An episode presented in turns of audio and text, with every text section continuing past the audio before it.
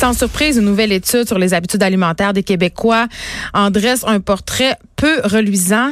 On, et je m'inclus là-dedans, aimerait un peu trop les aliments à faible valeur nutritive. Et j'en parle avec Didier Brassard, qui est nutritionniste et candidat au doctorat en nutrition à l'Institut sur la nutrition et les aliments fonctionnels. Je sais pas ce que ça veut dire. Je vais lui demander de l'Université Laval. Bonjour, Monsieur Brassard. Bonjour. Vous, avez travaillé sur l'étude en question. Euh, les aliments fonctionnels, c'est quoi, juste de même? Euh, on travaille aussi sur il y a d'autres choses en fait là qu'on fait ici. Euh, on a toutes sortes d'axes, puis il y a des aliments où on va par exemple développer par exemple du fromage avec où on augmente certaines protéines qui prennent des propriétés anti anti-hypertensives. Donc c'est vraiment des aliments qui ont des fonctions particulières, les oméga 3 par exemple. Mais c'est un peu différent des études qu'on parle aujourd'hui. Parfait, on va se coucher moins niaiseux, j'aime toujours ça. Parlons-en de cette étude-là, Monsieur Brassard. En quoi ça consistait exactement? Donc, en fait, c'est vraiment une photo dans le temps, un portrait euh, mhm. de la consommation des aliments de faible valeur nutritive chez les gens euh, distribués dans cinq régions de la province de Québec, cinq régions administratives principales, qui incluaient euh, Montréal, Québec, entre autres. Et puis, on dresse vraiment le portrait de quelle est la proportion de l'alimentation qui est constituée de ces aliments-là, peu nutritifs. C'est quoi les sources de ces aliments? Et un peu, on regarde, on regarde aussi l'association avec euh, euh, le risque de maladie, euh, des facteurs de risque de maladie. J'ai envie de vous demander, c'est quoi un aliment à faible valeur nutritive? Parce que dans ma tête, c'est un peu suggestif tout ça. Là?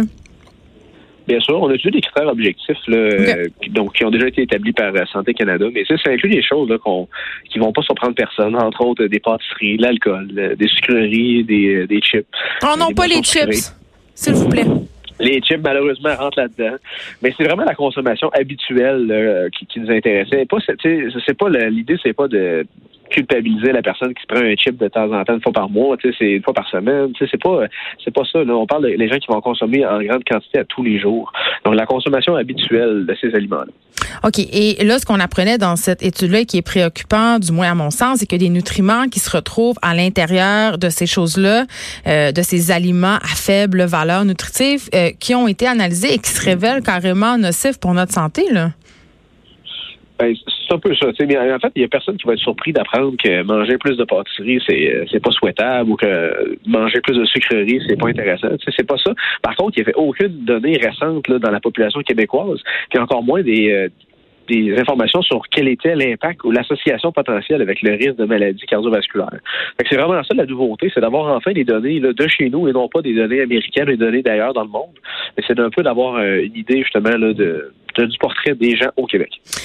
Et, une autre chose, euh, je trouve qui n'a pas été souvent abordé, c'est le fameux facteur socio-économique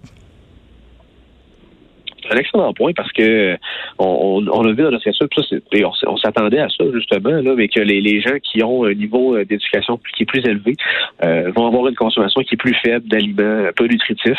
Puis euh, ça, ça montre en fait qu'il y a un intérêt à jouer sur l'environnement alimentaire. Donc c'est les aliments qui sont disponibles à l'épicerie, les aliments qui sont disponibles au restaurant, les aliments, bref, tout ce qui concerne l'offre alimentaire, il y a un intérêt à jouer là-dessus pour aller chercher les gens qui seraient peut-être un peu plus susceptibles de d'avoir une alimentation qui est euh, moins nutritive si jamais on les laisse à eux-mêmes.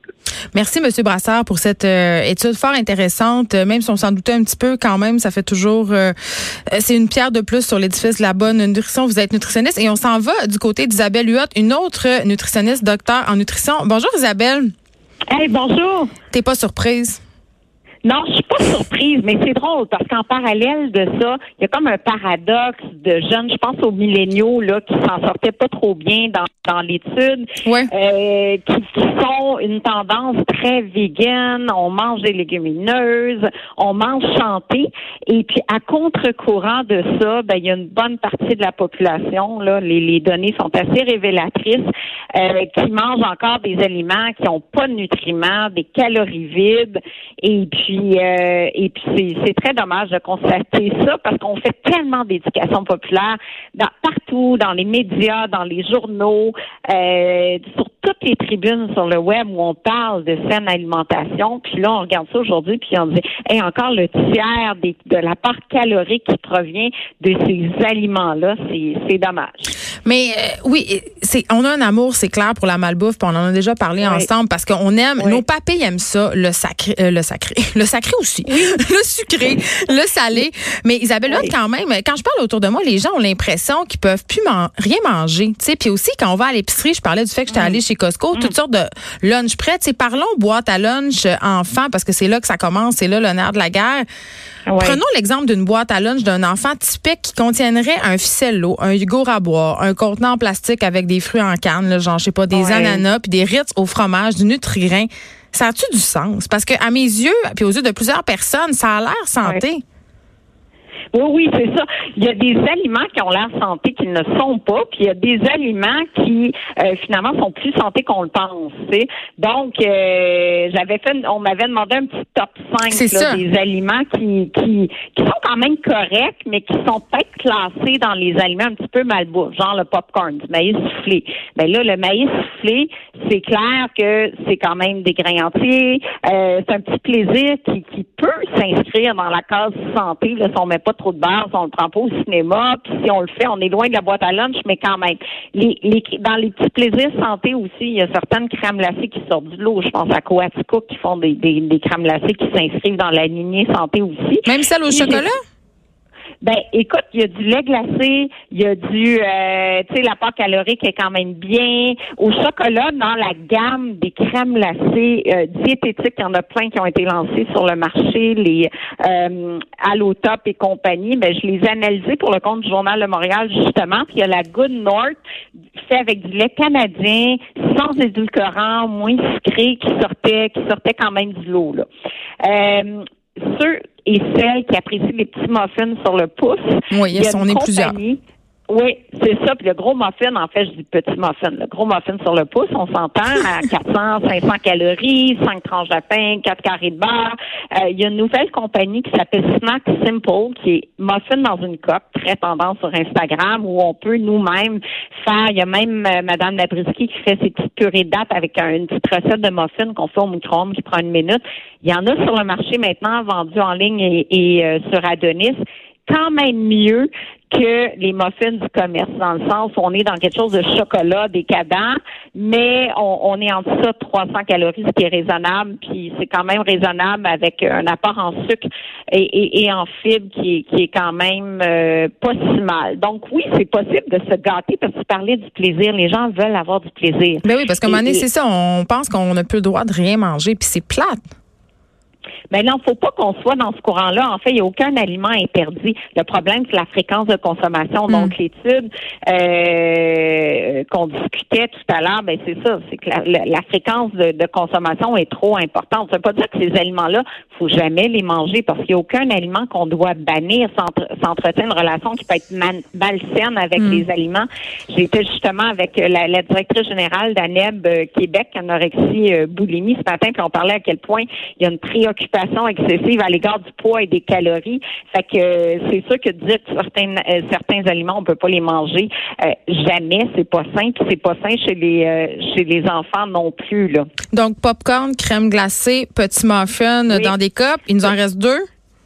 Oui, ben là, j'irai avec mes produits parce que j'ai un petit pochette barbecue. Bon. rappelle les chips barbecue. C'est un de mes Ça, c'est pour moi, ça, la grande amatrice de chips devant l'éternel. Bon, ben là, pour remplacer le chip barbecue, c'est mes poches barbecue. J'ai 5 grammes de protéines, 4 grammes de fibres. C'est vraiment super le fun. Et puis, euh, mon chocolat, honnêtement, j'en parlais à Salut Bonjour ce matin.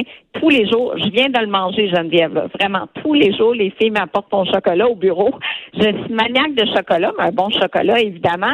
Et puis, euh, ça me prend mon petit chocolat tous les jours, mais c'est juste la bonne portion. Fait pourquoi s'en priver quand on est dans une portion qui est raisonnable? Ben, c'est ça. Je pense que ce qu'il faut retenir de cette étude-là, puis euh, de notre discussion, Isabelle, c'est on peut manger de tout, pas trop souvent, et euh, peut-être que quand on peut choisir des collations un peu plaisir coupable, on peut y aller dans le juste milieu parce qu'il y en a, ça existe. Oui, ça existe absolument. surtout, manger en pleine conscience, ça veut dire quoi? Ça veut dire que si un aliment est moins parfait, là, un friandise chocolaté, ben prenez le temps de le savourer en pleine conscience. C'est vraiment le courant vers lequel on tend en nutrition en dire, regarde, cet aliment-là, c'est peut-être pas le meilleur choix. Là, il y en a pas qui sont au bureau, puis ils ont un, des, chocolatines ou ils ont des, euh, des biscuits à l'avoine devant eux, le gros, tu sais, la grosse galette, là, plein de gras, C'est tellement bon, c'est ben, tellement bon. C'est ça. Mais si on se laisse tenter, pas de culpabilité, mais au moins le manger lentement en pleine conscience en disant regarde, peut-être pas le meilleur choix, mais au moins je vais le savourer, puis je ne vais pas l'englober puis euh, vouloir engouffrer l'aliment, mais je vais je vais le savourer pour au moins apprécier le moment présent. Moi je l'étends. je l'étends sur plusieurs jours ma galette d'avoine. Merci Isabelle ah, on, on peut te lire dans le journal de Montréal. On s'arrête un instant. Oui, avec plaisir.